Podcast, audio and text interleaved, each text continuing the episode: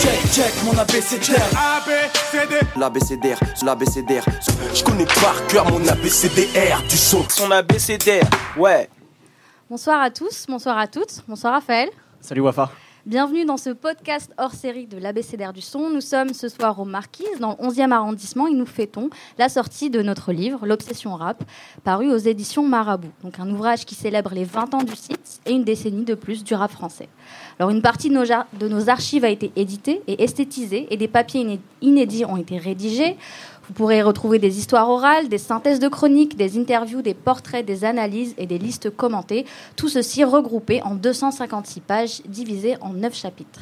Et pour l'occasion, nous avons voulu enregistrer un podcast hors série avec trois artistes qui ont connu différentes périodes du rap, différents domaines, différentes visions et qui sont là ce soir pour retracer leur histoire du rap, leurs évolutions artistiques et leurs obsessions.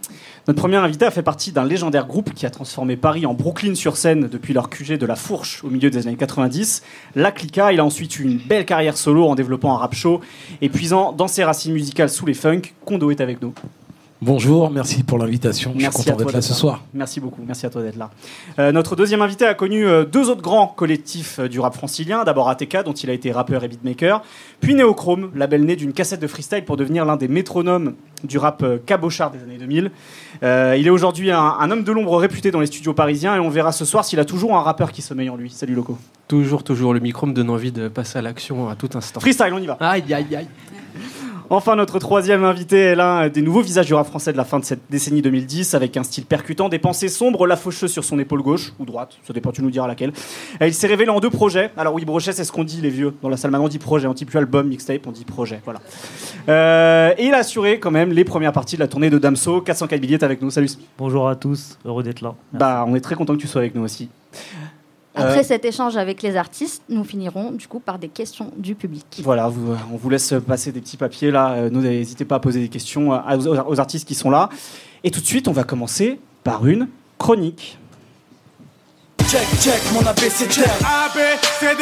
Et pour cette chronique, on accueille l'une de nos membres, qui est Manu. Salut Manu. Salut. Je vais partager mon micro avec toi. T'as vu, je suis cool. Euh, donc Manu, Emmanuel Carinos, pour ceux qui... Non, je vais lui filer, je lui filer, c'est cool. Euh, donc on t'a demandé, on t'a filé une mission, c'est de nous présenter Kondo à travers euh, un morceau. Est-ce que tu peux nous, expliquer un peu plus le, contenu de cette chronique? Alors le morceau que j'ai choisi pour te présenter, Kondo, c'est le même que celui qui m'avait fasciné en préparant notre première rencontre dans l'enceinte de l'école normale supérieure il y a presque 4 ans maintenant plane. Parce que le monde est comme une symphonie. Ne tient qu'à toi d'en faire une mélodie bourrée d'harmonie. Et si personne ne tourne au même pas, dis-toi que tous on attend ça parler d'une même voix. Plane. Parce que le monde est comme une symphonie. Ne tient qu'à toi d'en faire une mélodie. Plane. Et si personne ne tourne au même pas, dis-toi que tous on attend ça parler d'une voix. Anti-pop comme le consortium. Quand tu c'est que le beat est bon et son force. Alors, ce morceau, c'est la partition sur l'album Tout est écrit, sorti en 2003. Et justement, si tout est écrit pour quelqu'un d'autant bousillé par la musique que toi, et ce depuis au moins la discothèque familiale, c'est bien que c'est écrit comme une partition, justement. J'ai choisi ce titre parce que pour moi, il file une métaphore qui te va très bien, celle du monde comme partition et de la vie comme musique. Tu es de ceux, en effet, qui vivent par et pour la musique, qui remet son casque, ressent méchamment l'envie de changer de temps, mais pourtant reste, reste avec nous. Un OGM de vibe, un poète hybride qui introduit la musicalité pure dans les mots. Une musicalité qui t'a fasciné d'abord et surtout outre-Atlantique. C'est vrai que la langue afro-américaine, c'est quelque chose. Et pourtant, du français, langue faite pour le bourdonnement des divans, disait Rousseau, tu en as fait une matière entièrement musicale, tu l'as fait rythme, mélodie, vibe. Le rap français te doit au moins ça, entre autres, et avec d'autres. Aussi, tu es ce que j'appelle un passeur passionné. Sachez que l'auteur de la partition a vu apprendre Necfeu un 995, a vu danser Booba ailleurs que sur des stories Instagram. Et tout ce temps, il a tenu. Tenu malgré l'industrie, malgré les conflits, malgré les postures et les impostures, et même malgré les chauves armés de guns ou non. D'ailleurs, méfiez-vous des chauves, qu'ils soient opportunistes ou simplement Kaira sans génie. Ces fauves qui perturbent le tempo, font sonner faux et la vie et la musique. Mais alors, qu'est-ce qui fait tenir face au rap game, comme on dit, à la vie même, à sa violence? Peut-être que pour toi, justement, tu as tenu parce que tu vis pour la musique, ressens la vie par la musique, se manifeste ton esprit quand ton corps devient la musique. C'est la passion. Le côté passeur passionné, c'est d'ailleurs ce qui nous réunit peut-être toutes et tous ici ce soir. Un passeur pourquoi? Passeur de connaissances en tant que professeur, passeur d'émotions en tant que rappeur. Tu rappes à un moment quand certains perdent des gens, d'autres à peine ressortent les bombes. La violence t'intéresse pas, qu'elle soit réelle ou de posture. Loin de ça, tu proposes l'harmonie. L'harmonie de gens qui font de la musique ensemble, marchent du même pas et accordent des voix différentes dans une même symphonie. Des voix qui vont de la fameuse station La Fourche à celle d'une MJC du nord-est parisien, des années 90 à la fin de notre décennie. La musique t'apaise et ta musique apaise. Quand on entend Malgré mes démons, faut que je tienne dans ton featuring avec Nekfeu sur ton dernier album, on se dit, il se lui dit à lui-même et je me le dis aussi à moi-même. C'est ce qu'arrive à produire ta musique, un pont entre deux sensibilités, et c'est quand même pas rien. C'est pour, ça, c'est pour ça que oui, je trouve que la partition, c'est encore et toujours un peu ta chanson manifeste, ton manifeste esthétique, éthique, existentiel. Elle nous donne accès à ta vision du monde, de l'art, de la vie, faire de la musique une réconciliation libératrice. Entre son et sens, poésie et musique, entre deux époques, trois continents, et aussi réconciliation avec soi et avec les autres. Donc merci Kondo. Merci beaucoup Manu. Qu'est-ce que, tu penses, Bah déjà, euh, je prends, je prends l'exercice textuel pour ce qu'il est. C'est vraiment, c'est, super bien écrit. Puis effectivement, moi je pense qu'il y a une vraie justesse dans ce qui est raconté. Après, par exemple, avec le temps, euh, là où à l'époque euh, je visais l'harmonie, aujourd'hui, j'ai, enfin avec le temps, j'ai appris à bosser sur sur ma part d'ombre. Donc, mais mais mais il y a quand même cette envie, tu vois, de à, travers les époques, à travers le temps, à travers la musique, juste de devenir un homme meilleur et de faire en sorte que, ben, ben, en fait, par exemple, dans une époque où tout le monde veut faire du sale, ben moi, je veux faire du propre. Voilà. Tu es donc le monsieur propre du rap français. Voilà. Je suis monsieur, Mr. Clean, monsieur propre. Ça me va. Alors du coup, comme disait Manu, quand elle pense à Kondo, elle pense au morceau La Partition. On voulait vous poser la question pour débuter cet échange. Vous, quel est votre premier souvenir lié au rap? Déjà en tant qu'auditeur, quelles sont vos, vos sensations, vos anecdotes? Qui, a envie de commencer Ce qui vous a donné, ce qui vous a, qui a fait de vous aussi des obsédés de rap en quelque sorte? Moi, l'obsession, elle est venue d'un truc tout bête. J'ai un père qui est musicien et je me suis retrouvé avec, euh, depuis le point de départ, un studio à la maison, ce qui n'est pas donné à tout le monde. Du coup, j'ai eu le, le presse-bouton facile. Et euh, ça m'a intéressé à plein de, plein de styles musicaux différents. Il y avait une quantité de vinyle impensable. Et, euh, et mon père a eu un sampler à l'époque où voilà, ça n'existait pas. Aujourd'hui, on manipule des fichiers audio. On en fait à peu près ce qu'on veut. Mais à l'époque, on partait vraiment de zéro. Dans le meilleur des cas, on avait une boîte à rythme et puis fin. Et j'ai eu l'occasion de voir qu'on pouvait transformer, c'est-à-dire prendre quelque chose qu'on a apprécié et le transformer en d'autres choses pour pouvoir le réadapter, rapper dessus, le proposer à d'autres gens.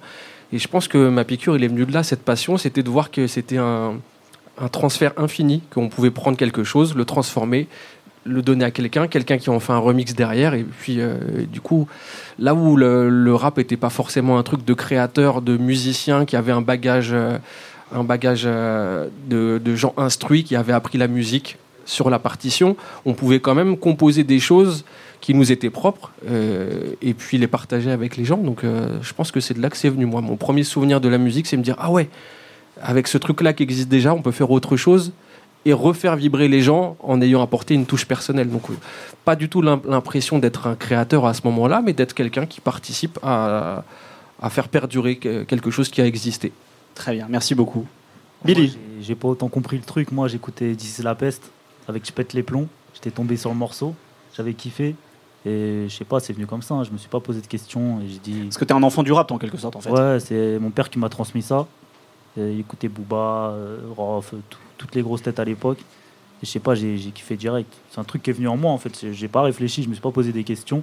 Et je sais que le premier son que j'avais demandé à avoir, c'était euh, D'ici la pêche, pète les plombs. Je crois qu'il y avait que le single avec le CD, il y avait que ce son-là. Et je kiffais le clip, tout. Bref, j'étais un grand fan. Ok. Kondo, toi, ça t'est venu d'où? Bah, Ce que je trouve hyper intéressant quand même avec les témoignages, c'est déjà de voir les différentes générations. Bah, J'ai envie de dire que juste quand j'avais 14 ans, c'est pas pareil que euh, quand les jeunes ont 14 ans aujourd'hui. C'est-à-dire, ne serait-ce que l'accès à la musique, il était plus difficile. Donc en gros, j'avais deux options pour avoir accès à la musique. Soit j'écoutais la radio, autant dire voltage, énergie et plein d'autres trucs, à savoir que je trouvais que c'était de la merde. Euh, donc c'est pas c'est pas là où j'allais donc au final ouais il y avait euh, y avait le Dynastyle le dimanche soir et j'avais un petit magnéto cassette voilà, où je mettais une petite cassette le soir et à 22h, avant d'aller en cours en troisième, euh, j'enregistrais les émissions de Lionel D et Dynasty. Et, euh, et si je voulais avoir un disque, c'est-à-dire qu'il n'y avait même pas Virgin euh, sur les Champs-Élysées à l'époque, je ne sais même pas si ça existe encore, je crois même plus. Virgin, ça n'existe plus. Voilà.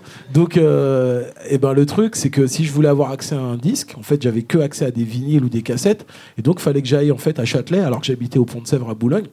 Et, euh, et là, j'allais dans un magasin, dans un magasin qui s'appelle Sound Records.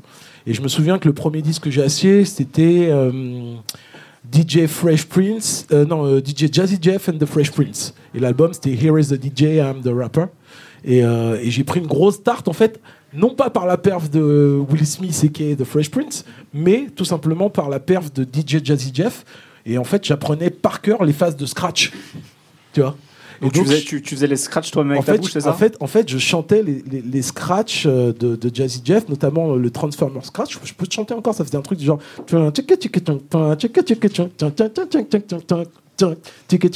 Voilà. Ça, Faut l'applaudir, bravo. Donc j'ai commencé comme ça. Et après, après vraiment dans, dans, dans le Peura même, c'était euh, Peter Piper, euh, Run DMC.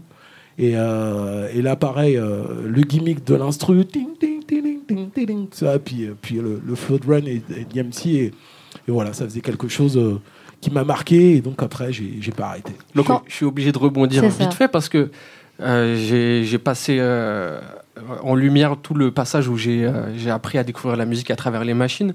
Mais c'est vrai qu'on parle de radio. J'écoutais Fréquence Paris Pluriel à l'époque, qui était une radio méga indé, voilà. Et euh, bon, alors il y a eu deux choses qui m'ont marqué là-dessus. C'est la première fois où ils ont passé un de mes morceaux où j'ai cru que la Terre allait s'arrêter parce que voilà, c'était une consécration incroyable. Aucun droit de SACEM à cette époque-là. hein. Oui, bien sûr. Attention, je gagnais rien à part le plaisir d'appeler mes parents euh, à travers la maison et leur dire ah, je passe à la radio. Bref. Et, euh, et quelqu'un que j'écoutais beaucoup, c'était toi finalement, puisque j'ai les freestyles de la Clica que j'ai écouté en boucle. Et je sais pas, il y a très peu d'années qui nous séparent au niveau de l'âge, mais euh, dans mon, chez moi, dans, mon inconscient, t'es un, t'es un grand. Bah, c'est vrai que moi j'étais très jeune en fait. La Clica, quand je démarre euh, avec le premier album, 94, j'ai 18 ans. Et d'ailleurs, on sort l'album le jour de mon anniversaire en fait. Donc en fait, j'ai commencé à rapper à 13 ans, donc euh, Tu parles de l'album ou de, de Conçu pour durer? L'album conçu pour durer. Ah oui, d'accord. Voilà. Je, pensais à l'album sorti en 99, c'est pour ça. Alors ouais, effectivement. Donc, euh, mais, mais voilà, je parle de Conçu pour durer, qui est le premier album. Euh, et c'est vrai que j'ai déjà 5 ans de rap en fait, au final. Donc c'est pas, euh, c'est vrai que quand j'arrivais, bah, j'étais un petit jeune qui prenait le micro, mais avec toute une expérience. Et puis j'ai eu des bons mentors. Il faut dire que moi, dans mon bâtiment, euh, quatrième étage, euh, Zoxy Mélophilo, cinquième étage, Kondo. Voilà, euh, mon lycée, euh, mon collège d'Anidan Kondo, lycée euh, Ali. euh, Zoxy, Kondo et d'autres encore, tu vois. On sait à quel point le Voilà, Pont-Sèvres a été une école de rap. ouais. Voilà, voilà. Donc c'est vrai que moi, par exemple, mon premier élève, euh, je j'en parle pas souvent. Pourtant, c'est un super gars que j'adore. C'était L.I.M. C'est le premier à qui j'ai appris à rapper. Incroyable. Ça, c'est fou, ça. Toi, Loco, tout à l'heure, tu disais que tu n'étais pas un créateur. Alors justement, euh, de- à quel moment tu passes de la transformation à prendre le stylo euh, pour écrire? Est-ce que c'est en écoutant Kondo ou d'autres? Ouais, entre autres, euh, de toute façon, je me suis vraiment buté au rap français depuis, euh, depuis très jeune. Depuis qu'on peut avoir accès à cette musique-là, que ce soit en cassette ou à travers des, émissions de radio indé, euh, j'aimais l'écouter et tout ce que j'aime voir ou écouter, j'essaye de le faire. Autant dire que j'ai essayé d'être DJ, danseur, graffeur, tagger, j'ai tout essayé. Euh, le- Est-ce que tu as essayé d'être beatboxer et faire des scratchs à la voix comme Kondo ou pas? Oh, Tout à fait. Alors le- la platine de mon père s'en rappelle, c'était pas une platine conçue pour ça. Et euh, il- il- après avoir réparé quatre fois le rouage, parce que quand c'est pas fait pour ça, c'est juste euh, voilà des, des pièces qui s'imbriquent et quand tu les fais fonctionner à l'envers, forcément, Tu les flingues. tu voilà. Donc après avoir flingué trois quatre fois, je me suis vu interdire le scratch dans la chambre de mon père. Du coup, ça a mis fin à mes ambitions de DJ claires et nettes. Euh, la danse, j'étais pas fait pour. Par contre, le rap, il y a un truc qui m'habitait. Et euh, je me rappelle, mais au- aussi, aussi, il y a aussi longtemps que possible, c'était mes anniversaires quand j'avais 11 ou 12 ans. J'organisais des booms d'anniv et j'obligeais les gens à m'écouter rapper. Donc, voilà. Insupportable. C'est bah je sais en fait il y avait que des gens qui ne connaissaient pas le rap ou qui n'y comprenaient rien. Et j'avais toujours une cassette de de- d'instru. On appelle on appelait ça des breakbeats à l'époque. Mais euh, c'était des concerts interminables. Et j'avais des couplets de 8 minutes et tout ça. Quel Et voilà. autant dire que des amis j'en ai eu de moins en moins et qu'il y avait de moins en moins de filles à mes booms d'anniversaire. Euh, est-ce que de la même manière que Loco a grandi avec les freestyles de la Clica, est-ce que toi, tu as grandi avec les rappeurs qu'il a produits sur Neochrome, par exemple? Est-ce qu'on peut imaginer une filiation aujourd'hui dans cette pièce? Cette gecko. Ouais. Ouais, cette gecko, ouais, j'ai j'ai écouté. Surtout les- en plus, un mec du 95 comme toi, donc ça a peut-être résonné aussi. Ouais, mais je pense même que ça sera un mec du 92, je l'aurais écouté, y a pas de Ouais. souci. Mais c'est son premier, je sais pas si c'était son premier album, il y avait Patate de Forain, tout ça. Ouais, le baril est plein. Ouais, oui, bah. c'est son sa première apparition sérieuse et c'était très sérieux d'ailleurs. Ouais, voilà, bah, c'est ça. Moi, j'ai découvert avec ça et je kiffais à l'époque. J'écoutais fort. Mais je voulais te poser une question, Kondo. Comment t'apprends à quelqu'un comment rapper? Moi, je peux Bah. pas. Moi, je peux pas. Moi. Ouais, c'est-à-dire qu'il y, a- y a toujours cette idée. Moi, je peux apprendre, à je peux t'apprendre à rapper, mais je peux pas, je peux pas t'apprendre à être un artiste, en fait. L'idée, c'est que, en fait, rapper, c'est une technique, et en fait, toutes les techniques musicales, elles s'apprennent.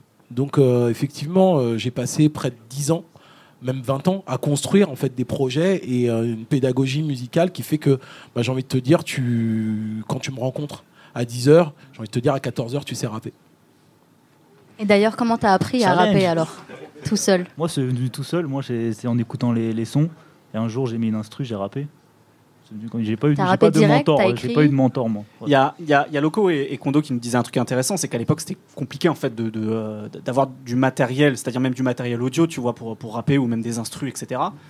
Euh, comment toi tu t'es démerdé en fait finalement pour, pour euh, avoir des instrus et te mettre finalement à rapper, à gratter et à poser quoi Ouais, c'était internet. hein. Il y avait un site qui s'appelait Virtual Beat. T'allais dessus, il y avait des prods. euh, et il y avait des prods, mais je prenais des phases B au début, moi.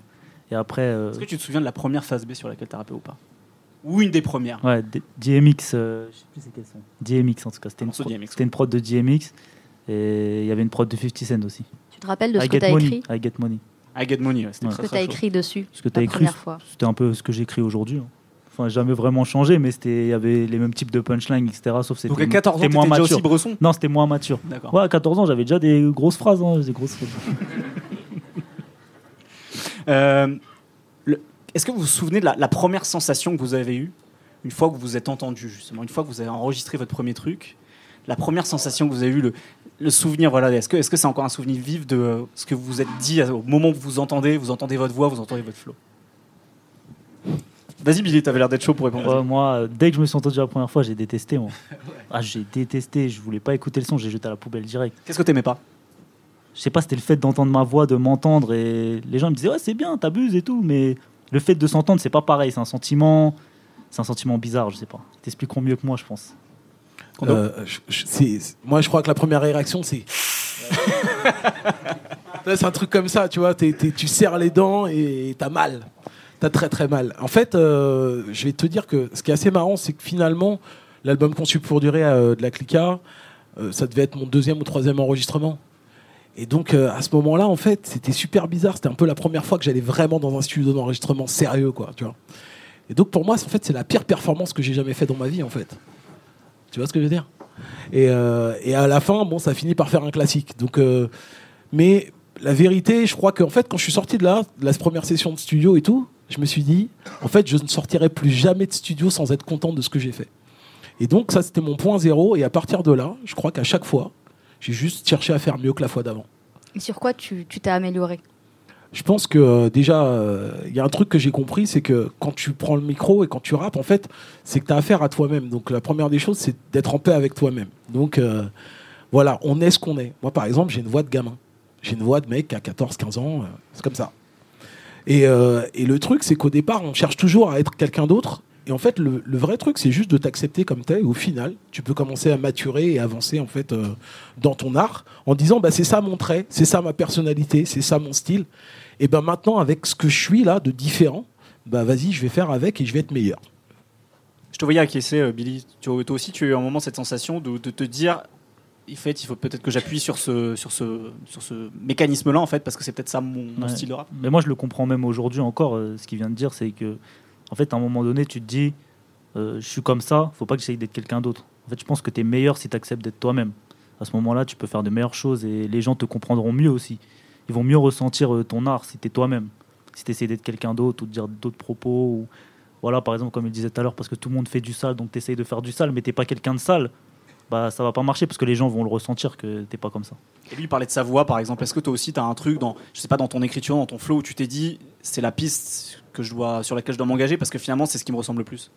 Moi, je pense que moi, c'est l'écriture, hein. c'est les punchlines, etc. Au début, je me suis dit, c'est sur ça que je suis fort, donc je vais appuyer. Mais en vrai, quand tu avances, tu te rends compte qu'il faut, qu'il faut comment dire, se développer dans d'autres, dans d'autres trucs. Par exemple, il faut perfectionner ton flow aussi, ta voix, faut savoir jouer avec, etc. Mais le premier truc de base, ouais, c'est mon écriture. C'est un morceau, je trouve qu'il n'est pas bien écrit. Moi, je ne suis pas satisfait. Et Loco, du coup, ton premier enregistrement, qu'est-ce que ça a donné? Autant te dire que si je forçais mes amis à mes booms d'anniversaire à m'écouter rapper, C'était pas pour rien. c'est que j'étais content de m'écouter moi aussi. Quoi. Donc là, pour le coup, je partage pas la même expérience. Et c'est avec. Toi, tu t'es kiffé direct. Voilà. Claire- clairement, je vais, je vais être honnête, ouais. C'est bien Et euh, ouais, non, mais je me suis écouté au point de- d'envoyer des cassettes euh, complètement inaudibles à des radios dans tous les sens. Donc j'avais eu un décalage avec la réalité. Et c'est avec le recul que je me suis rendu compte, effectivement, que j'aurais peut-être pas dû. Finalement, est-ce que ça a fonctionné? Parce que ton morceau s'est retrouvé en radio, comme tu Ouais, disais. à voilà, voilà. Alors, on va dire que, euh, en fait, quand on est un forceur de porte, au bout d'un moment, il y en a une qui s'en trouve. Et puis, euh, voilà, ça fait aussi grandir parce que le fait de me retrouver à la radio et de me mesurer finalement à la playlist qui était avant, celle qui était après, d'avoir enregistré ça, de me l'écouter une nouvelle fois en boucle un milliard de fois, tu finis par avoir euh, un peu de recul sur toi, mais ça met un peu de temps. Et euh, ça, à ce moment-là, le moment où tu prends du recul, où tu dis, tiens, j'aurais peut-être mieux fait de pas le faire. Peut-être que finalement ma voix me plaît pas, que mes intentions sont pas les bonnes, mais au moins c'est un, un, step que j'ai passé. Parce qu'en fait, je suis quelqu'un de réservé, timide dans la vie en général, et la musique, elle me permet de sortir de, ce truc-là. Du coup, je regrette pas toutes ces prises d'initiative que j'ai eues, même quand j'étais pas prêt, parce que quelque part, ça m'a permis de, ça m'a permis de faire un néochrome, ça m'a permis d'être animateur à génération. C'est que sur des coups de, je pas, des coups de poker où je me sentais plus fort que les autres à un moment, tandis que j'étais plus nul que le dernier des nuls. Mais voilà, à un moment, ça peut payer. Et sur quoi tu t'es amélioré finalement en tant que rappeur après avoir euh, vu tout ça? Ce qui m'a beaucoup appris, c'est l'en- l'enregistrement de Neochrome 1, où euh, du coup j'ai accueilli une centaine de rappeurs dans la chambre de mes parents. Donc là, on est encore en 96, 97. Ouais, c'est 96. Je crois que je devais avoir euh, 17 ans, un truc comme ça. Et du coup, je venais d'avoir mon poste d'animateur à Génération. Et je me fais un carnet d'adresses de tous les rappeurs que j'adorais, dont euh, le monsieur là. Et du coup, je- à l'époque, c'était les beepers. J'ai fait fonctionner mes cartes, euh, mes cartes de, de téléphone euh, à pleine balle. Et j'ai bipé tout le rap français. Et puis, il y en a un qui m'a rappelé, un deuxième, un troisième. C'est l'ancêtre des DM, quoi. Ouais, voilà, exactement. Mais de toute façon, je vois qu'il y a que des gens de notre génération ici, ils savent très bien ce que c'est une carte téléphonique. Euh, non, pour vrai, en fait, je m'attendais pas du tout à avoir du répondant ou que ce soit. Et puis finalement, le fait d'avoir des gens qui sont sensibles à l'idée de participer à un projet, un projet dont j'avais les rênes et, euh, et où je me suis permis des trucs incroyables, c'est-à-dire des groupes euh, légendaires qui venaient, qui faisaient une prestation qui n'était pas exactement à la hauteur de ce que j'attendais. Je renvoyais un bip le lendemain en disant en gros, ton morceau, euh, ça le fait pas trop. Si tu tiens vraiment à être sur euh, la, la compile, il va falloir que tu refasses un autre. Donc j'a- j'avais vraiment euh, cette passion en moi qui m'animait et j'avais envie de faire bien. Vraiment, je voulais que ce soit comme j'ai envie. Et je pense que c'est ça qui m'a animé et qui a fait que j'ai euh, voilà, j'ai pu franchir des steps sans me rendre compte. C'est la passion. Vous parliez tout à l'heure que le plus important c'était d'être soi-même. Euh, Est-ce qu'il y a un morceau, euh, un morceau de, de vous, là où vous vous dites là je suis pleinement moi-même, là je me suis trouvé, c'est mon morceau préféré, ce morceau c'est moi? Bah, on l'a mis tout à l'heure, la partition, en fait. Moi, c'est clair que euh, à partir de ce, mo- ce moment-là, en fait, euh, je peux pas, je peux pas l'expliquer. J'ai envie de dire, euh, il y a des fois qu'en fait, quand je finis un morceau, j'en- j'en- j'entends une voix euh, qui me dit, euh, ouais, mec, t'es comme les Blues Brothers, tu vois, t'es en mission pour le Seigneur, tu vois ce que je veux dire? Et, et- et quand j'avais fini ce morceau-là, je me suis dit, ouais, il y a un truc en fait qui est vraiment pleinement résonnant. C'est ça que j'ai envie d'être dans la vie et, j'ai poursuivi sur chemin. là. D'ailleurs j'avais lu dans une interview que, où tu disais que tu étais prêt à mourir pour ton art. Euh, non. Bon, un peu... tu l'as dit. hein. je l'ai dit, je l'ai dit, mais tu vois, on a, on a des âges où parfois, on est, on est idéaliste et tout. Non, mais il y a- il y a- il y a- moi c'est pas, moi je suis pas, je suis pas dans l'art pour l'art. En fait, pour moi ça veut rien dire en fait. Euh, euh, je crois que ce que j'aime, c'est raconter des histoires, raconter, c'est être un passeur, passer un message en fait, faire du, j'ai envie de dire, apporter ma petite part de progrès au monde. C'est vraiment ça que j'aime en fait. Donc euh, voilà, tous les endroits où je peux faire ça dans la vie, euh, eh ben je le fais. Honnêtement, il y a un truc qui a changé ma perspective, c'est le fait d'avoir une fille qui aujourd'hui euh, a bientôt 8 ans. Je crois qu'avant, il y avait vraiment, il y avait le peura que je mettais devant tout, la musique que je mettais devant tout. Et aujourd'hui, quand tu vois euh, quelqu'un se construire, se bâtir, tu dis ouais, mais c'est l'avenir pour moi. Tu vois, c'est vraiment les nouvelles générations qui, qui me font du bien et je cherche à travers, à travers eux quelque part, tu vois, un nouvel idéal, euh, une nouvelle façon d'entendre les choses, une nouvelle façon de revoir le monde et tout. Et ça, ça me fait kiffer en fait. Et c'est pas qu'une affaire d'art, en fait, je vois ça partout, à plein de niveaux. euh, ça peut être dans un film, ça peut être dans un roman, ça peut être dans un bouquin. Puis même dans des conversations assez simples, tu vois, dans des, avec des gens euh, au café, des gens que tu connais pas. Pour moi, c'est ça qui me fait grandir et, et pour moi, c'est ça la vraie vie, quoi, tu vois. Et toi, En un morceau qui te représente? En fait, ça dépend des, des périodes, je pense. Il y, a un- il y a des fois, je vais faire un morceau, je vais me dire, ah, c'est ça que je veux faire. Et après, un jour, je vais en faire un autre, je vais me dire, là, c'est lourd aussi. Là, dans en fait, ta discographie, il n'y a pas un morceau en tout cas sur lequel tu te dis, euh, si tu devais te présenter à quelqu'un, écoute celui-là en premier, tu vois. Euh, ouais, qui démord hein, pour moi. Enfin, c'est celui-là euh, où j'ai vraiment senti que je passais un cap. Ce qui est marrant, c'est que peut-être un, est des- un sorti. des plus vieux finalement. ouais, non, mais ouais, parce que j'ai vu que je passais un cap dans ce qui est sorti, dans ce qui est sorti là. Après, ouais, je pense que je dirais le, le. Ouais, ouais. Loco C'est précieux ce que tu dis dans le sens où le morceau qui est un peu charnière et qui permet de passer à une, une- une étape de ta vie d'artiste à une autre, c'est grave important. Vrai que tu retiens. Et je crois que ça va être pareil pour moi, mais alors du coup, bien longtemps en arrière, c'était Petite Crasse entre amis, un morceau que j'avais fait avec Brasco et qui était au sein de- du collectif Néochrome où il y avait finalement du rap qu'on appelait le rap Kaira ou le, rap ghetto à l'époque où euh, on avait Seth Gecko, Al Capote, Hades, donc des gens qui avaient euh, vraiment l'envie de mettre le côté rue euh, sur le devant. Moi, je me retrouve dans un label que j'ai créé avec Yoni, avec que des rappeurs finalement que, qui ont envie de, de mettre le, le ghetto euh, en lumière. La marge en quelque sorte en lumière. Ouais, voilà. Et moi, je me retrouve avec quelque chose dans lequel je me retrouve pas. Donc, je rebondis encore sur ce que tu as dit tout à l'heure. C'est être en paix avec soi-même. C'est quelque chose que j'ai fait assez vite parce qu'en fait, j'avais pas du tout envie de faire comme les autres. Et que ce morceau-là, je sais pas comment on l'a créé avec Brasco. Pour ceux qui le connaissent pas, c'est l'histoire de ma meuf m'a quitté. On a, fait une vraie histoire. Ma meuf m'a quitté. Brasco, je lui demande, vas-y, démerde-toi comme tu veux pour qu'elle me revienne. Je te passe un billet de 500 francs à l'époque pour les défraiements et démerde-toi. Et du coup, ça a donné, euh, on n'avait aucune limite d'écriture. Ça a donné des trucs où il essaye de, euh, serrer mon ex avec des moyens machiavéliques. Moi, finalement, mon ex, elle est dégueulasse et du coup, c'était un piège pour l'empêcher de. Tu vois, on, a vraiment fait un scénario complètement incroyable.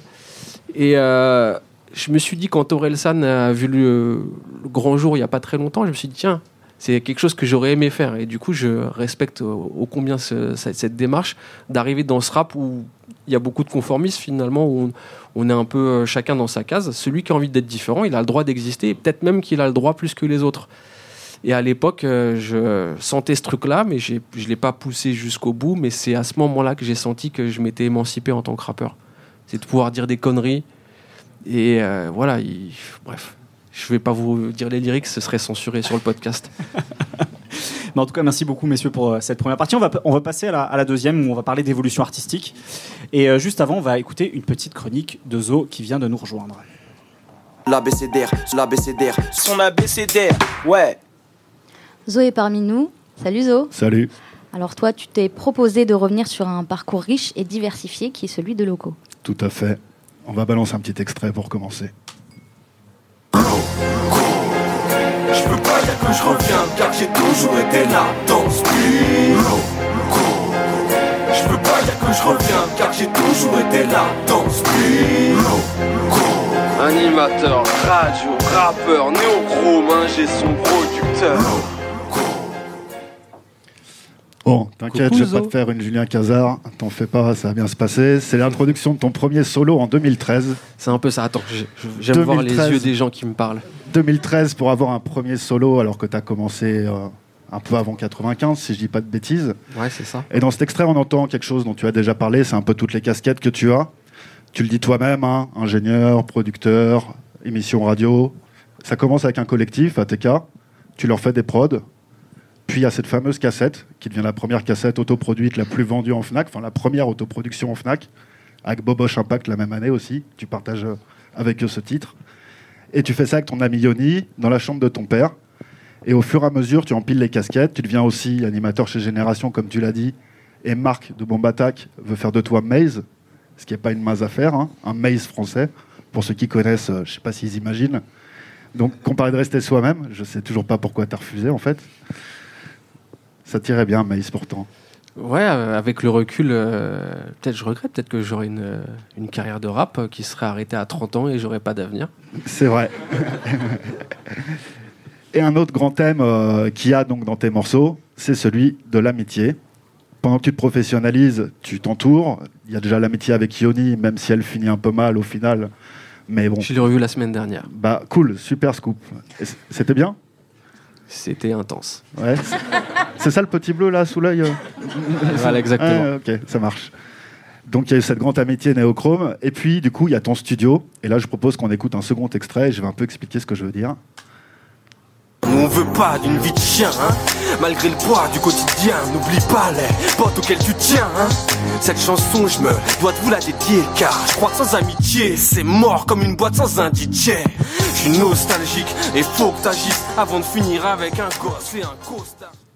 Donc ça, c'est toujours sur ton premier album solo en 2013. Mais en fait, tu as toujours autour de toi des collectifs, ATK, Néochrome, et même tu es un rappeur de featuring, tu parlais de Brasco, on peut parler d'Hadès, on peut parler de l'Indice, enfin même des... l'Indice et l'Avocato d'ailleurs, les deux frères. On peut parler de plein d'autres. Tu as toujours fait du son en groupe, et à chaque fois que je te vois, que je t'ai parlé, tu n'as jamais marché seul. Et pourtant, tu as tiré des gens vers le haut, notamment à travers ton studio, qui aujourd'hui est un lieu où Hugo TSR fait son album, mixé, masterisé. ATK enregistre son nouvel album. BBP, producteur pour de nombreux groupes actuels, vient produire et prend conseil auprès de toi. Tu es finalement un homme de l'ombre, très entouré. Ce studio, c'est aussi des soirées, des fois le samedi, le, ouais, le samedi soir. Pour pas que vous veniez, je vais, je vais truquer le jour, pour pas que les gens s'incrustent. Donc le samedi soir, on va dire, où on croise bah, beaucoup de rappeurs français, euh, des DJ, euh, même des journalistes. Je voulais en balancer un, mais il est pas là, donc euh, Il arrive. je vais me balancer moi-même, voilà, puisque ça m'est arrivé aussi. Tout ça, en fait, dans un esprit grand adolescent, en gros, garder un peu la motivation et la fraîcheur de l'époque. Et au final, tu es un homme de l'ombre, tu es un rappeur, un producteur. Mais je voulais dire que je pense que pour tous les gens qui fréquentent ce studio, que ce soit pour produire ou pour faire la fête, tu es un vrai héros très discret. Et c'est pour ça que tu apparais dans le livre de l'ABCDR du son, notamment, en plus de ton parcours. C'est cette discrétion qui, je pense, euh, nourrit le rap français. C'est pour ça qu'on voulait t'inviter, pour que les gens voient à quel point euh, il y a des gens de l'ombre qui font vivre un peu cette musique. Écoute, c'est grave touchant. Je sais pas trop quoi ajouter. C'est clair que c'est clair que j'ai besoin de ces, ces pauses où tu me rends visite une fois de temps en temps et ça fait longtemps que t'es pas passé. Bah alors, tu viens plus aux soirées? Ouais, il a été très occupé, Zo, effectivement. Du coup, ces, expressions homme de l'ombre, héros très discret, c'est des, des, cho- des termes qui te conviennent? Ah, je crois, je crois qu'on en, re- on en revient à- au fait que ce que je disais au début, que je suis quelqu'un de réservé, un peu, un peu timide et de l'ombre, quoi qu'il arrive dans la vie en général, et qu'il y a des moments où je vais euh, briller dans un truc, euh, je sais pas pourquoi. Et là, pour le coup, c'est l'accompagnement d'artistes où le- briller, c'est un bien grand mot encore une fois, mais il y a des gens qui me rendent visite et qui repartent satisfaits. Du coup, ça fait, euh, c'est satisfaisant pour moi. La transformation Euh, dont tu parlais tout à l'heure. Ouais, transformation réussie.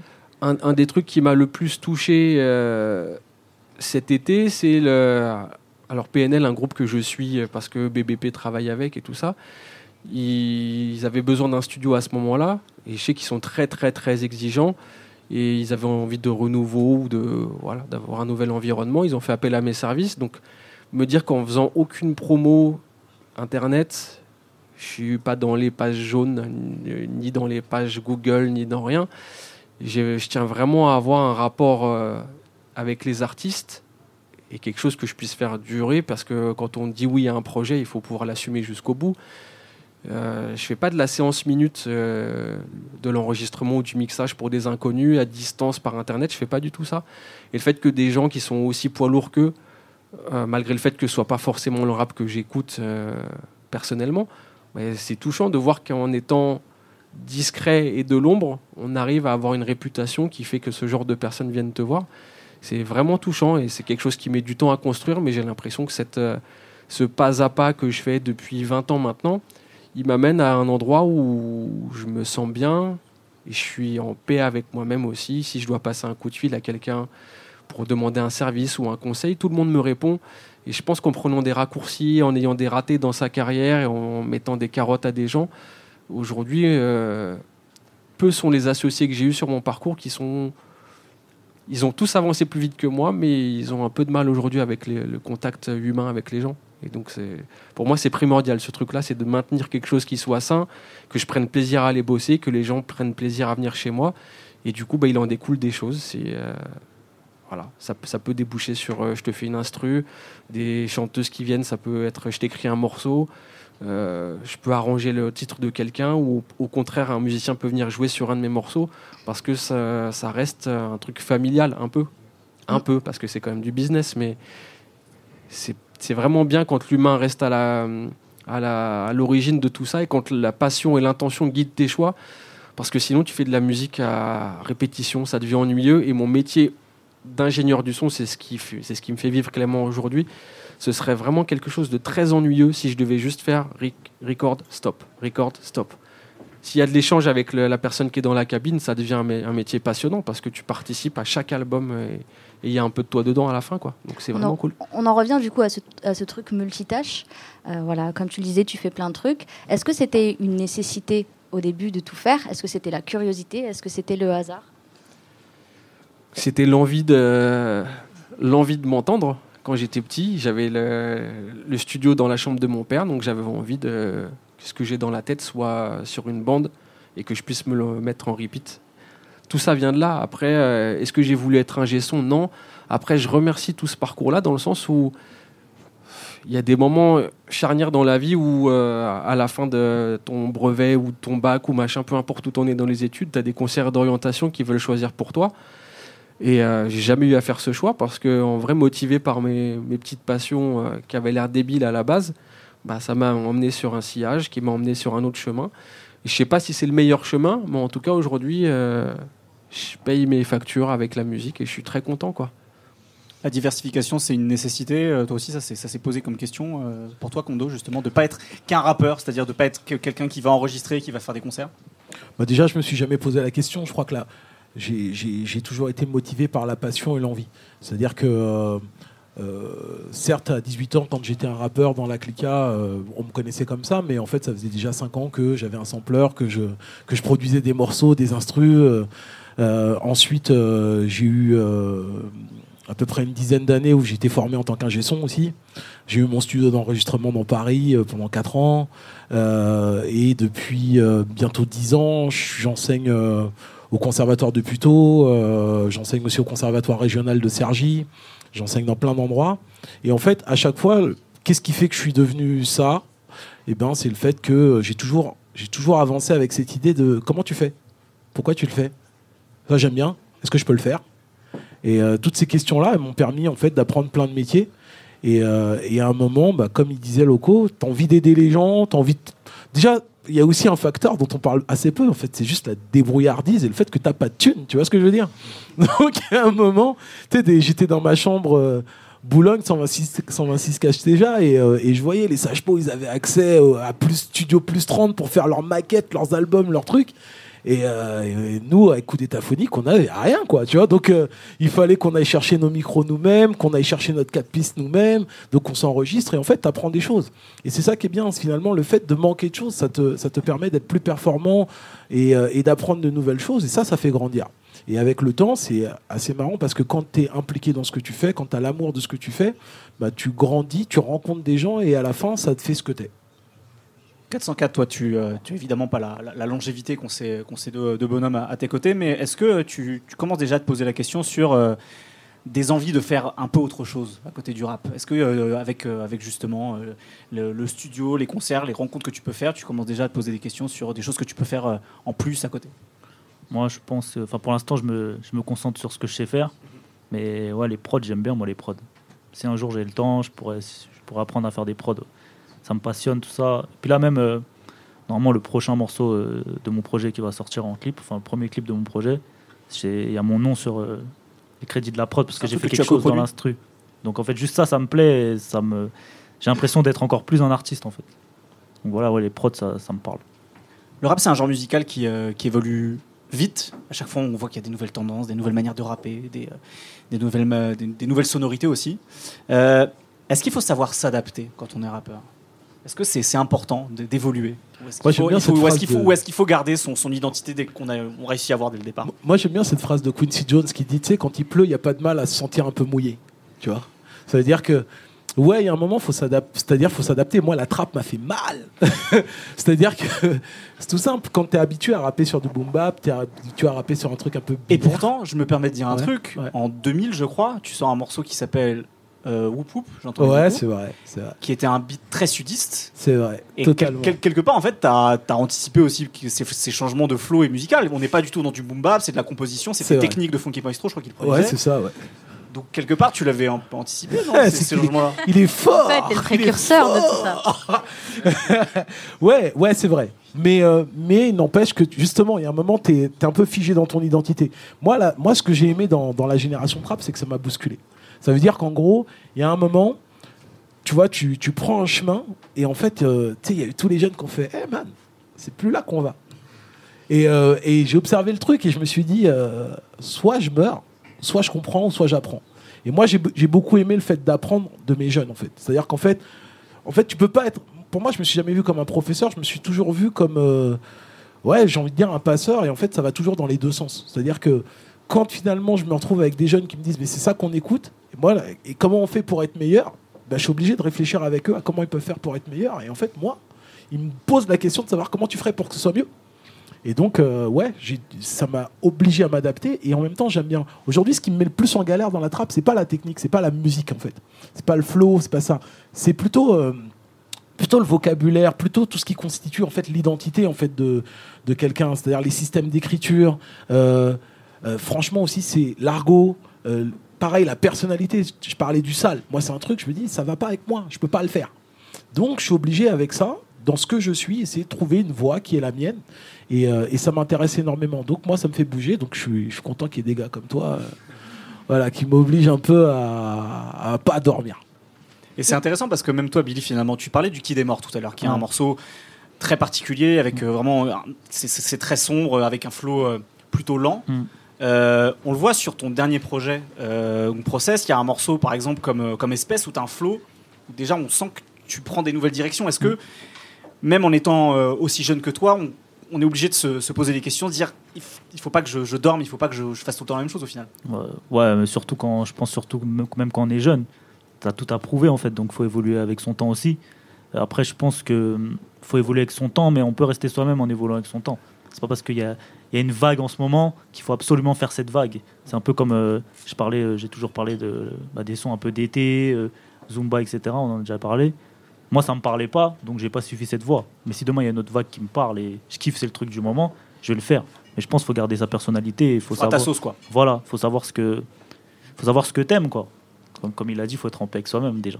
Donc euh, à ce moment-là, je pense que si tu arrives à rester toi-même, peu importe les, les ambiances des morceaux, euh, les vagues qui passent, etc. Bah, je pense que tu pourras t'adapter. hein.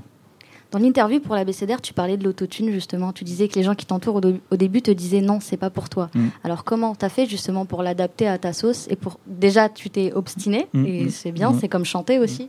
Comment t'as fait pour euh, créer un univers euh, avec Bah, ça? bah, au début, on m'a dit ouais, non, c'est pas pour toi, etc. Et moi, comme j'aimais bien, bah, j'ai dit je vais forcer, je vais réussir à le faire. Si on a qui arrive à le faire, pourquoi pas moi? Et j- c'est juste en fait, il y a plein de sons poubelles que j'ai, et euh, au fur et à mesure, en, en continuant de bosser, bosser, bosser, bosser, bah, on arrive à des trucs euh, pas mal. Faut pas avoir peur de se tromper quoi, faut pas avoir Non, peur de voilà, erreurs. exactement. Et puis là, même mon projet, je l'ai appelé Process. Et c'est l'autre projet qui va. Les gens vont comprendre pourquoi. Parce qu'il y a des trucs euh, encore plus aboutis. Et je pense que si tu continues à travailler, continues à travailler, il y a ce truc-là qui vient, pas tout seul parce que tu travailles, mais qui arrive en fait. Et je pense qu'il faut juste travailler et forcer parfois. Toi aussi, Loco, euh, d'une certaine manière, tu es arrivé avec un, style de rap très particulier, qu'on va rappeler euh, très vaguement le boom bap aujourd'hui, en tout cas, puisque c'était ce, rap de la fin des années 90. Et puis, tu le disais tout à l'heure, mine de rien, tu as produit et tu as enregistré en étant chez Neochrome un, un style de rap très particulier aussi, qui était celui du milieu des années 2000, avec euh, ces personnages jouant en couleur, avec ce, retour à la marge, en quelque sorte. Est-ce que c'est à des moments comme ça aussi où on se demande, est-ce que moi aussi je peux évoluer, est-ce que je peux, trouver mes marques dans, ces nouveaux changements dans le rap, en restant moi-même? Ce truc-là d'être entouré de gens dans mon propre label qui n'avaient pas du tout les mêmes velléités que moi, ça m'a peut-être un peu étouffé à ce moment-là. Mais pourtant, j'étais euh, fan et observateur de ce qu'ils faisaient, sauf que je, me refusais à copier et euh, à faire la même chose, tandis que c'était pas moi. Du coup, je comprends euh, après coup, en fait, que l'amour qu'on partageait, c'était l'amour de la multisyllabique bien écrite, de la punchline qui fait rigoler. On avait quand même Al Capote, Seth Gecko, c'est des gens qui qui font des blagues toutes les quatre. En vrai, c'est des blagues parce qu'à la fin, tu, tu te marres. Mais euh, des blagues crédibles, des blagues de rue sexuelles crédibles. Bon. Et ça fait un cahier des charges euh, dans lequel je me retrouvais pas forcément à l'époque, quoique la blague de cul un peu. Mais euh, Esprit adolescent dont parlait Ozo tout à l'heure. voilà, exactement. Mais ouais, alors du coup, l'émancipation après en tant qu'artiste, je sais pas comment euh, tu la trouves? Tu es confronté en permanence à des gens qui font pas la même chose que toi. Soit tu te démarques, je pense que c'est ce que j'ai décidé de faire. Et en vrai, dans mon album, il y a du boom bap, il y a des tentatives de trap, il y a des tentatives de rien. C'est un peu un no man's land. J'ai fréquenté TTC à l'époque, euh, l'électro, mais pas étranger. En fait, en étant euh, dans un studio d'enregistrement, t'enregistres tellement de styles musicaux différents et puis il y a du bon dans tout en fin de compte. Du coup, tu, euh, peux te retrouver dans 10 000 tendances. Je crois que mon album, en fait, ça fait sa force et aussi sa faiblesse, c'est que c'est un pot pourri de, de toutes mes influences. Et à l'époque, j'enregistrais pas autant et je mixais pas autant qu'aujourd'hui. Donc euh, là, quand je, quand je mets un double clic sur mon dossier des morceaux que je fais en ce moment depuis une- un an ou deux, c'est quelque chose de. Voilà, c'est tellement ouvert que je suis même pas sûr de comprendre moi-même, mais euh, c'est en faisant des recherches comme ça qu'on arrive à, des trucs intéressants. Je pense que le, le simple copier-coller de ce qu'on entend, c'est c'est relou. Je, je mets les playlists, je me force pour être à la page des mix, des flows, pour écouter mes clients, savoir ce qu'ils attendent. J'écoute les playlists Deezer et Spotify en, masse. Et euh, le copier-coller, il fait très mal aujourd'hui. C'est-à-dire que si tu fais pas gaffe à rentrer vraiment dans l'univers du gars et que tu prends que les singles, les morceaux se ressemblent. Comme tu disais tout à l'heure, il y a des Zumba, il y a la catégorie Zumba, t'en as 10. Après, tu as le, le morceau un peu ghetto avec le refrain chanté, histoire de quand même passer en playlist. Ah, enfin voilà, il y a du calcul. Et c'est ce que je reproche. La pire des démarches que je vois chez les plus jeunes qui viennent enregistrer chez moi, parce qu'il y a des très jeunes maintenant qui signent en maison de disques et qui ont accès à des studios. La pire des démarches, c'est celle quand je suis en train de faire mon petit montage sur mon ordinateur, j'ai mon oreille gauche qui traîne sur le canapé derrière. Et je les entends, ouais, faudrait peut-être qu'on fasse un truc comme ça, parce que lui, il a, franchement, il a fait 5 millions de vues avec ça. Il calcule à 16-17 ans, il calcule déjà comment essayer d'arriver au même résultat. Mais la recette, c'est pas ça, c'est plus ça.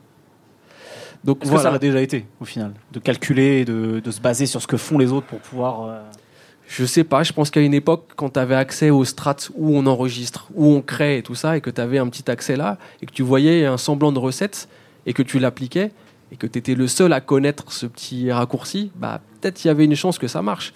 Mais là, en vrai, le raccourci, tout le monde le connaît, donc c'est pas en mettant l'autotune à fond, un beat qui fait. Voilà, c'est pas ça.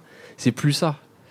Euh, la sincérité, je pense à un rappeur qui a pété et que, auquel pas grand monde croyait à l'époque, Timal, qui- fait un peu moins le pont entre les générations, dans le sens où il utilise un peu d'autotune, il est très rue, ça aurait pu ne pas me parler, mais en vrai, c'est un mec qui pue tellement la sincérité que quand il ouvre la bouche, bah, tu sens que c'est vrai. Voilà. Et, et ce truc-là, ça manque de plus en plus parce que plus il y a de calcul dans l'équation, plus à la fin, tu arrives à un résultat générique où euh, tout le monde fait à peu près la même chose. Donc après, c'est toi et. Je vais dire, c'est toi et le, ce que tu dégages dans ta vidéo. Est-ce que tu ressembles à telle catégorie de gens Donc telle, ca- telle catégorie va t'écouter ou non. C'est pas. euh, voilà, il manque cette étincelle de création. Et je pense, euh, pour revenir à ta question, parce que je m'é- je m'égare Tu as rapidement. un peu digressé, mais c'est pas grave. Voilà. C'est qu'en en vrai, ce que, ce que j'ai pu faire et ce que je suis, c'est le résultat de tout ce que j'enregistre. Mais il faut pas perdre de vue quand même qui on est. Et La sincérité dont tu parlais, finalement, Ouais. c'est un peu ce que vous disiez aussi. C'est de l'expérimentation. En plus, au bout d'un moment, quand tu fais du son depuis longtemps, tu as besoin de goûter à de nouvelles choses. Et si tu rappliques indéfiniment la même formule, encore à notre époque, Kondo, on faisait un album tous les deux ans. Donc la même formule sur 10 titres tous les deux ans, ça passe. Mais là, aujourd'hui, il faut être présent quotidiennement. Donc tu t'emmerdes si tu fais euh, freestyle du lundi euh, pendant six mois et que toutes les semaines, tu sors le même morceau à la fin.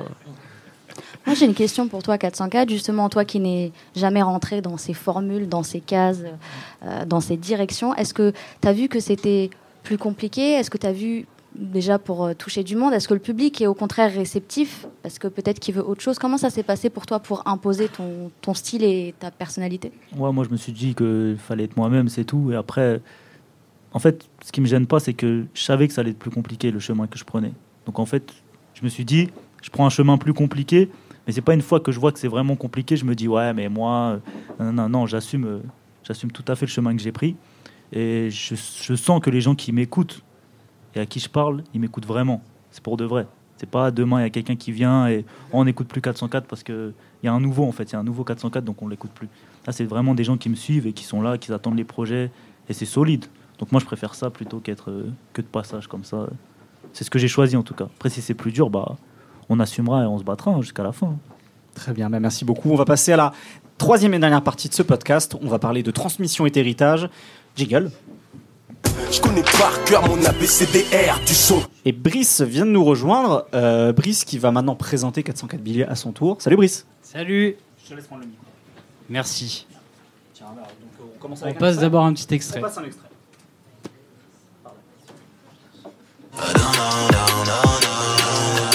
Je sais pas, j'ai rien vu, rien entendu. La jambe tire quand même dessus, j'ai rien dit, rien prétendu, en pleine guerre, je suis détendu, j'y passerai un siècle, donc mes péchés, je vais pas t'énumérer. Hey, pute pendant que je suis dans sa chatte, elle est rémunérée. Hey, percé par l'écran, mais pressé par le temps. Innocent, j'ai pas compris que l'argent se gagnait par le sang. L'heure n'est pas la même, elle est beaucoup plus belle. Alors, euh, bah, pour te présenter, Billy, moi j'avais voulu en fait partir euh, d'un morceau à toi. Euh, ok, bon, j'ai pas pris le moins connu, le plus, euh, puriste, mais euh, j'ai voulu partir de RVRE. parce qu'en fait, j'ai trouvé qu'il y avait plusieurs choses intéressantes dans ce morceau sur ta musique et aussi des trucs qu'on pouvait dire sur le rap français en général. Euh, RVRE, en fait, c'est un morceau qui est donc sorti l'année dernière à la fin de l'année 2018, qui annonçait ton second projet euh, Process, comme on en a parlé. Et c'était un peu une surprise à l'époque parce qu'il y avait Damso, donc un des plus gros vendeurs de l'année, qui euh, fait extrêmement peu de featuring. Et là, il était avec toi. Et en fait, bah, si on écoute euh, ta musique, on peut comprendre un peu pourquoi il a voulu sortir de sa tanière euh, pour un peu te faire une passe D. Euh, RVRE, je trouve que c'est en fait un morceau euh, qui est vraiment dans son époque. Il est produit par euh, Chrysler et MDK, qui sont des producteurs euh, proches de toi. Et il sonne, un peu pour moi comme de la trappe vraiment pure et dure. T'as une basse 808 qui tape, du Charlie à 1000 à l'heure. Et il y a aussi bah, de l'autotune. Il me semble que c'était un peu quelque chose que tu faisais déjà un peu sur Hostile et que là, tu as, un peu plus poussé. Et qui est bah, forcément l'autotune, c'est un truc du rap des années 2010. Et la différence, c'est que je trouve que dans ce morceau, en fait, il y, a un- truc qui est intéressant, c'est que même si c'est en fait du rap actuel, euh, il y a une certaine forme d'intransigeance. C'est-à-dire que euh, on sent que tu fais vraiment ce que tu veux et que tu tu fais pas de compromis en quelque sorte. Et pendant 3 minutes 10, tu débites sans interruption dans un rap qui accorde vachement d'importance à l'écriture, au débit, etc. Euh, et je trouve que c'est un peu une constante dans ta musique, pas faire de compromis et proposer vraiment quelque chose dans lequel tu te reconnais. Et c'était un peu ce que tu avais dit avec Raphaël en interview sur notre site, je vais citer. Euh, même en invitant Damso, je suis là pour l'artistique, pas pour faire le buzz. Je rappe parce que j'aime ça. Si je dois faire un son hardcore avec un gros featuring, je vais le faire. Je me suis prouvé que je pouvais le faire. Et je trouvais ça assez, assez cool parce que ça dit aussi des choses sur le rap aujourd'hui. Malgré que ça soit un morceau qui est très rap, euh, pas forcément accessible, tu fais pas une zumba avec une perruque sur la tête.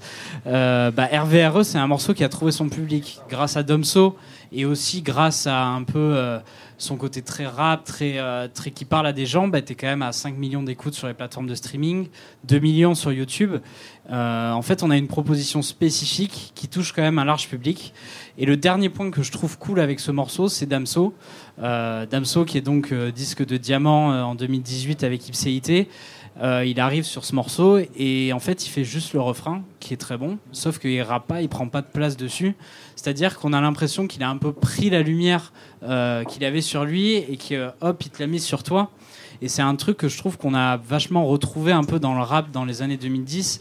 C'est un, espèce d'esprit un tout petit peu plus euh, collectif où euh, il y avait moins de guerre de clochers. Et, euh, et je trouve que c'est un peu ce qu'on ressent aussi sur ce morceau. C'est que Damso te, te laisse la place pour que tu rappes et que tu présentes ta musique à plus de gens.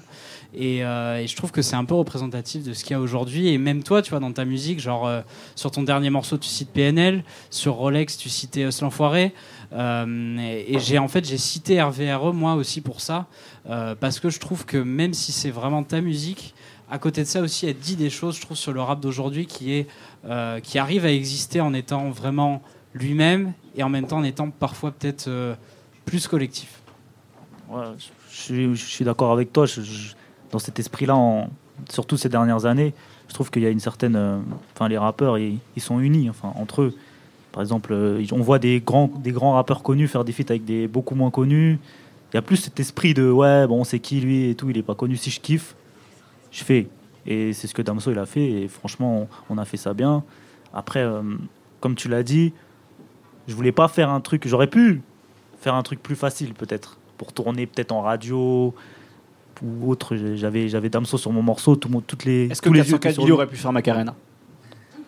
Non, ça c'est du Damso. Ça. non, mais oui, après. Non, mais Dans l'esprit, tu vois ce que je veux dire Ah oui, après, par, bah, par exemple, euh, dans mon prochain projet, j'ai testé des trucs. euh, et je kiffe, c'est différent, mais je kiffe. Mais au moins, ça reste moi-même, ça reste moi. C'est pas on se dit, ouais, bon, lui, il a voulu donner un peu le, un peu le fion. Mais euh, voilà, moi, ça me gênerait qu'on dise ça. Mais non, mais je pense que j'aurais pu faire un truc plus facile. Plus, ouais, ça tourne partout parce que Damso, tous les yeux étaient sur lui. Mais justement, cette prod-là, c'est moi qui lui ai proposé. Et j'ai trouvé qu'elle faisait grave euh, esprit New York un peu, où ça kick et tout. Et aussi, je voulais voir quel genre de truc il allait me faire sur cette prod, lui. Tu vois Parce que je sais que c'est un artiste intéressant, c'est un artiste qui peut aller dans plusieurs univers. Donc je me suis dit, voilà, on va aussi le, sortir de la zone de confort un peu pour voir un peu ce qu'il va faire. Après, j'ai kiffé son refrain, donc euh, j'ai fait mes couplets. Je me suis dit, dans mes couplets, je vais pas essayer d'être quelqu'un d'autre. Je vais rester moi-même. Parce que si on m'aime, si quelqu'un doit m'aimer, c'est, c'est- il doit aimer vraiment moi, il doit pas aimer quelqu'un d'autre. Parce que j'ai fait un titre, oh j'aime ce son-là, mais 404 Billy, j'aime pas. Est-ce Donc, que euh, même en, en voulant évoluer, tu as encore cette volonté de vouloir prouver que tu sais rapper, euh, comme à tes débuts? Comme disait Brice, euh, voilà. je suis encore à mes débuts tu- quand même, mais. Avant tes deux pro- premiers projets, quoi. Mais euh, non, j'ai. En fait, là, j'ai la volonté de, de pouvoir montrer que je peux aller plus loin et que je peux faire autre chose, mais en étant authentique. Et c'est ça, en fait, que j'ai envie de prouver maintenant. Mais comme j'aime rapper, il y aura toujours une part de rap, il y aura toujours du rap, parce que c'est moi, c'est ce que je sais faire et c'est ce que j'aime faire aussi. Donc voilà, j'espère que jamais ça me saoulera. Je vais me dire, ah non, j'aime plus rapper. Mais en fait, on peut rapper en, en l'amenant autrement. C'est ça que j'ai envie de faire. On peut continuer de rapper en l'amenant autrement, d'autres musicalités, d'autres prods, d'autres délires. Et c'est ça qui, qui donne plus envie encore de faire de la musique. Brice soulignait dans, dans, sa, dans sa chronique que voilà, Damso, en quelque sorte, tu as aussi, euh, aussi euh, fait une, passe D en, acceptant l'invitation. Tout à l'heure, tu nous disais à quel point toi, tu étais aussi un enfant du rap. En- finalement, ça a été très naturel pour toi de vouloir rapper parce que tu en écoutais déjà euh, dès l'enfance. quoi. Est-ce que, quand on, quand, quand on est rappeur à, ton, à ton époque, en tout cas, on pense toujours à ce qui a été fait avant? Est-ce qu'on est toujours en train de se, se donner comme référence et comme, euh, tu vois, est-ce qu'on est, on pense nécessairement à tout ce qui a été fait avant soi, justement? Est-ce que c'est c'est une, sorte- une sorte de chape, chape de plomb au-dessus de sa tête, euh, un truc à respecter, tu vois? Ah, les autres artistes avant moi Ouais, à tout ce qui a été fait dans le rap français finalement avant toi. Est-ce que c'est quelque chose. euh, Est-ce que tu as l'impression, de porter un héritage, quoi, en quelque sorte? Euh, Bah oui, parce que c'est le mouvement, c'est la culture. Donc il faut avoir toujours ce truc de. Il y a des gens qui sont venus là avant nous, et il faut pas oublier euh, ce qu'est le rap, parce qu'en vrai, s'il y a plus ça, bah, le rap, on sait plus c'est quoi. Demain, le rap, ça peut devenir de la pop, ou je sais pas, parce que personne pourra dire euh, ouais, mais non, c'est pas ça le rap en fait. Donc faut continuer à, respecter, mais tout en évoluant. Moi, je, moi, je pense que c'est pour ça que j'ai dit aussi euh, autant puriste que futuriste. C'est que j'ai une vision où je regarde beaucoup derrière. Je regarde ce qui a été fait, je sais d'où je viens, je sais où mon art vient, mais je, veux, je suis pour le progrès. Je veux pas retourner avant. Je vais pas dire amenez-moi des prods de 2000, euh, on va kicker et tout. Non, je, suis pour le progrès, mais c'est dans l'esprit en fait. C'est dans l'esprit. Pour moi, on joue pas avec euh, la culture, etc. C'est, c'est de là où on vient. Et je pense euh, le fait de respecter ça, ça veut dire qu'on avancera toujours dans la bonne direction. Est-ce que c'est possible en 2019 de faire euh, un rappeur qui commence, de faire du rap sans s'ancrer justement dans cette continuité? Euh, Je prends un exemple. Est-ce que c'est normal de pas connaître Ayam euh, Parce que voilà, c'est quand même 30 ans de. Non, mais il y a quand même une génération qui sépare tout ça. Bah, la, bah, la preuve, la preuve que c'est normal vu que l'artiste euh, il marche, il marche bien. Donc euh, oui, il peut faire, il, il peut faire son truc, mais ça dépend de la, du type de musique que tu fais après, je pense. Je pense qu'un rappeur comme moi, euh, je viens et je te dis non, je connais pas mes classiques. Ça sonne tout de suite faux en fait. Tu te dis ouais le gars, mais il y a d'autres artistes qui ça va, ils ont une démarche plus, euh, ils sont pas obligés de connaître ce qui s'est fait avant par rapport à ce qu'ils font. Je pense ça. sur cette histoire de, transmission et en tout cas de, euh, du fait de, s'intégrer, comme, euh, comme disait Billy, dans, une culture et d'avoir finalement de, porter, de porter le relais en quelque sorte. Est-ce que c'est c'est des, c'est des questions qui vous, que vous vous posez également, vous, en tant que- en qu'artistes qui sont là depuis très longtemps, Rondo et, Loco? Je vais dire que le seul truc que j'ai envie de transmettre, euh, tu le disais à l'instant, 404, c'est le. Je crois qu'il faut pas perdre de vue ce qui a été fait.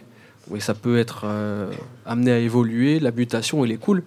C'est quand on oublie tous les codes euh, d'origine, c'est-à-dire qu'était de pas. Le rap, c'était non conformiste, limite anarchiste, une musique de la rue qui parlait aux gens qui n'avaient pas de moyens.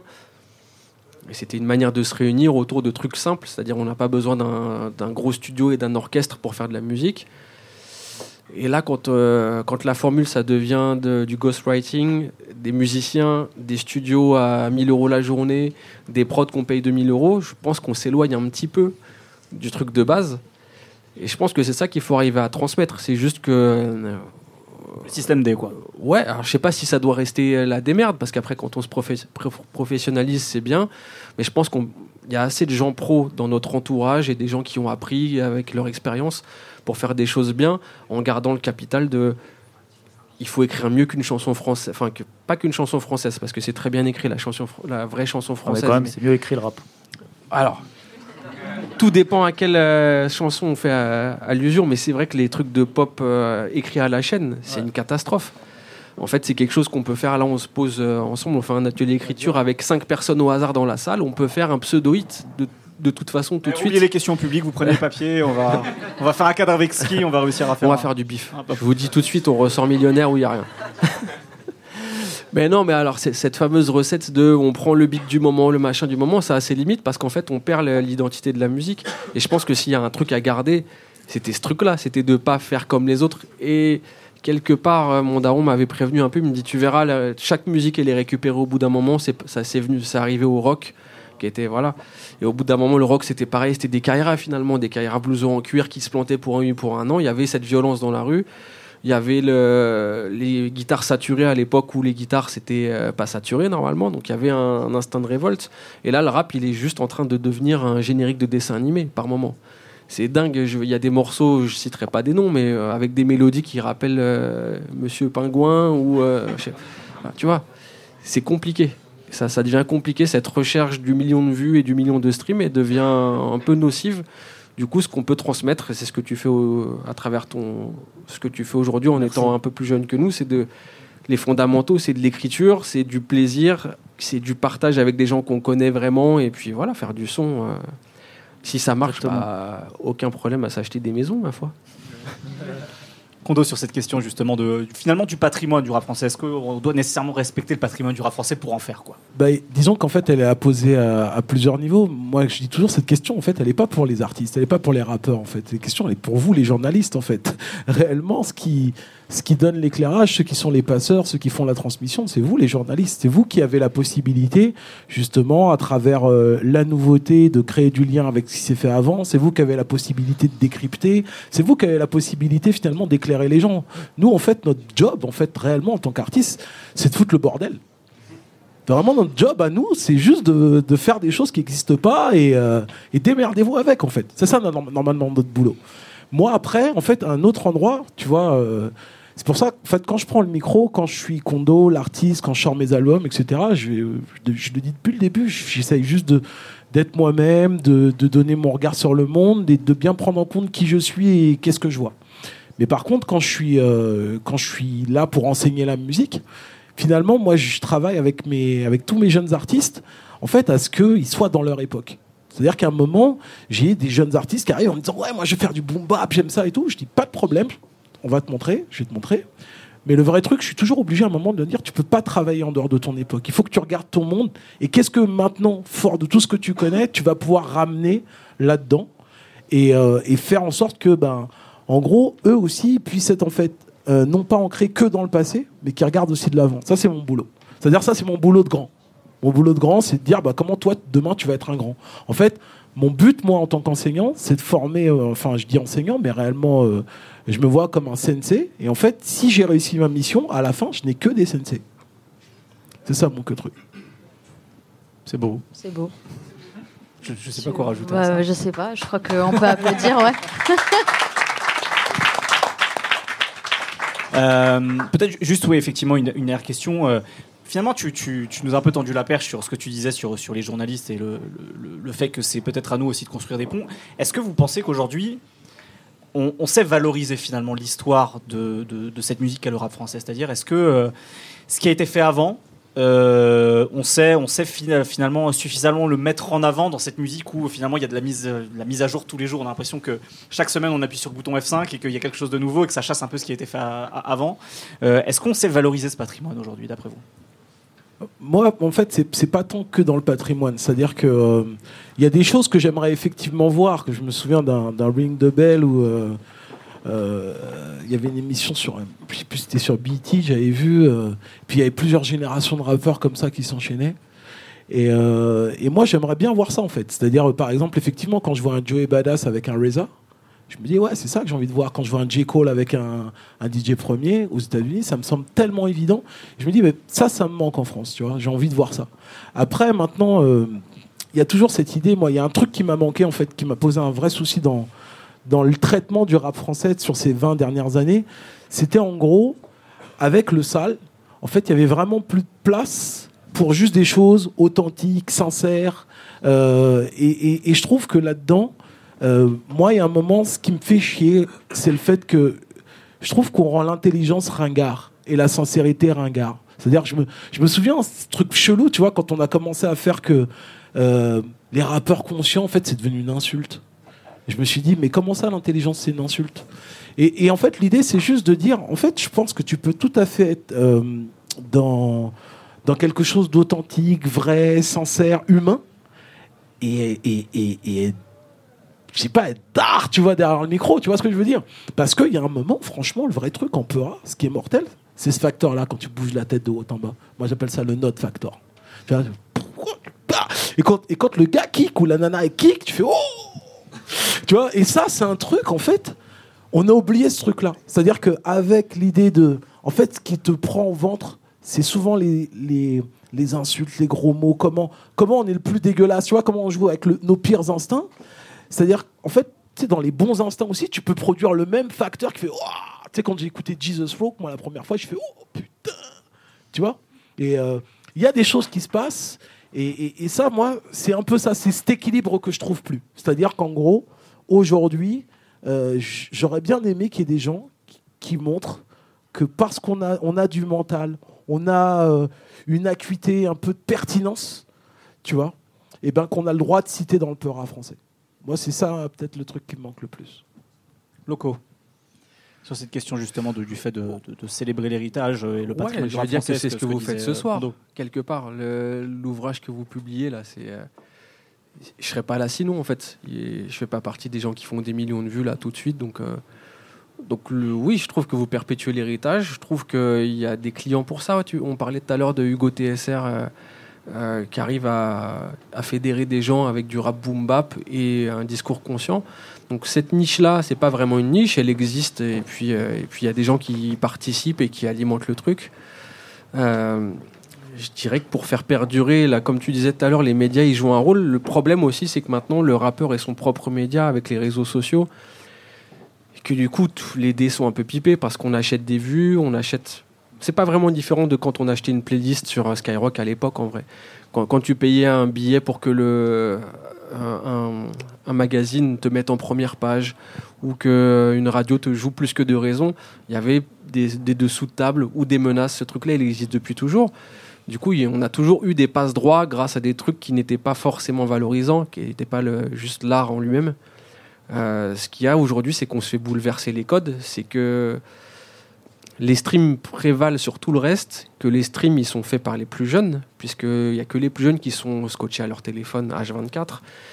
Et, euh, et quand j'entends dire des fois les maisons de disques, oui, il faut faire de la musique pour les jeunes parce que c'est eux qui streament, je me dis, mais il y a aussi des gens qui n'ont pas le réflexe de streamer, mais qui, ont, qui existent, des personnes physiques qui existent. Et, euh, voilà, je pense que c'est ce truc-là qu'il va falloir travailler, c'est comment faire en sorte que les gens qui sont pas juste derrière leur téléphone à prendre les mouvances comme elles arrivent, comment leur faire euh, savoir que notre truc est sorti.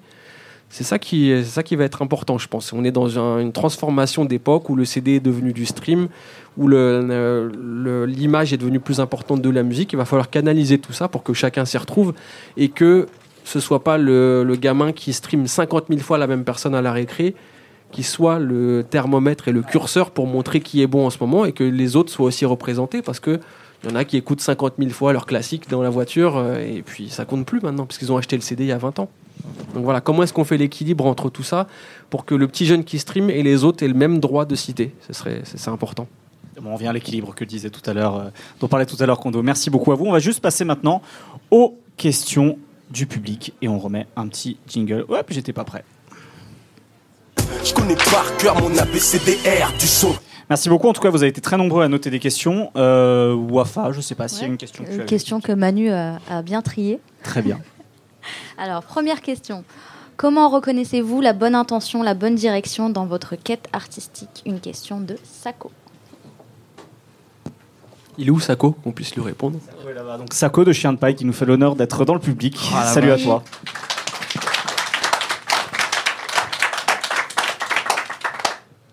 Très grand artiste.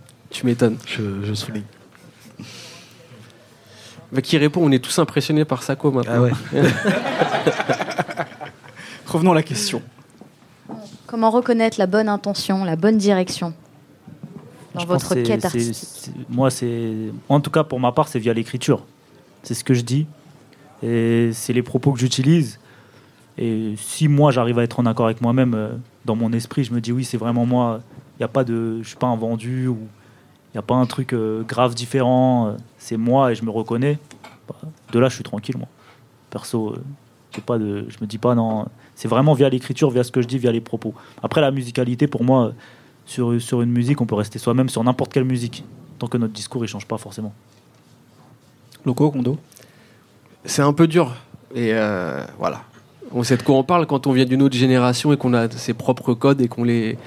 Bah, on pensait ça indéracinable et qu'un beau jour on arrive et on se fait balayer, que le rap devient un peu du chant, ou voire que du chant parfois, parce qu'il y a des rappeurs qui ne font que chanter sur leur album. Ça fait se remettre en question et quand tu passes derrière le micro, le, derrière le micro tu te demandes si ton intention elle est bonne. Est-ce que tu te travestis? À quel degré il faut le faire pour, que, pour faire le pont entre l'an- l'ancienne et la nouvelle génération? Et je n'ai aucune réponse à cette question. Et je pense qu'on en revient à ce que tu as dit, c'est 404, c'est en étant sincère le plus possible et en diluant un peu, comme tu le disais, Kondo, ton savoir-faire et les codes actuels. Au bout d'un moment, à force d'essayer, bah, on se rate parce que le premier morceau sous autotune que j'ai fait, il était naze. Je crois que j'en ai pas fait un, un enti- un entier pour dire ça, mais les premières tentatives, tu te retrouves un peu confronté à quelque chose, tu te dis mais qu'est-ce que je fais? Et puis finalement, les nouveaux trucs qu'on a, c'est des outils. Je sais pas ce que tu en penses, mais je pense que c'est juste des nouveaux outils pour essayer de construire des nouvelles choses avec le savoir-faire qu'on a. Donc euh, voilà, c'est prendre les choses comme, euh, comme des, nouveaux, des nouveaux instruments. Tu veux dire quelque chose? Euh, Moi, je pense qu'il faut pas réussir. C'est-à-dire que dans l'idée, en gros, je trouve qu'on a une bonne boussole qui nous dit euh, si on est au bon endroit. Mais la vérité, c'est qu'il faut la bouger constamment, cette boussole-là, pour euh, juste découvrir aussi des nouvelles choses.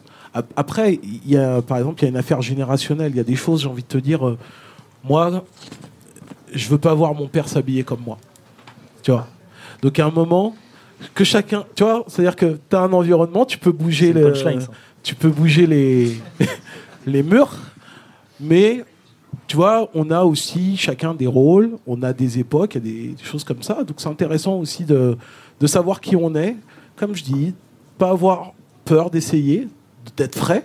Bon, mon daron, des fois, il est frais. Tu vois ce que je veux dire? Tu vois? Mais voilà, qui reste mon daron. Chacun sa place. Euh, question de Sidi. Selon vous, aujourd'hui, l'industrie musicale privilégie les artistes éclectiques ou les artistes spécialisés dans un style particulier? Dans une niche, peut-être Aujourd'hui, c'est quoi le profil du rap? Est-ce qu'il faut savoir tout faire ou est-ce qu'il faut être très fort dans ce qu'on sait faire? La chance qu'on a aujourd'hui, en fait, c'est qu'il n'y a, plus de limite. J'ai l'impression que celui qui baisse son froc, il a le droit. Celui qui, qui est homophobe, il a le droit. Celui qui est gay, il a le droit. Tu vois, on... Homophobe, c'est compliqué quand même. Bah, Et c'est normal, attention. Alors, on va fêter quand même la sortie d'Al Capote ce soir. Qui a dit pute?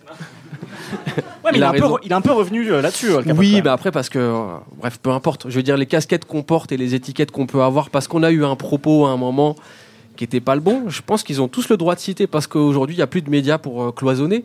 Là, tu publies ta musique, les gens qui aiment. Là aujourd'hui, quelqu'un qui dit pute à toutes les mesures et qui a dit. Enfin, il l'a dit sur votre plateau d'ailleurs de l'ABCDR. Oui. Il, il a pu vous causer des ennuis, mais aussi un certain nombre de vues. Aussi.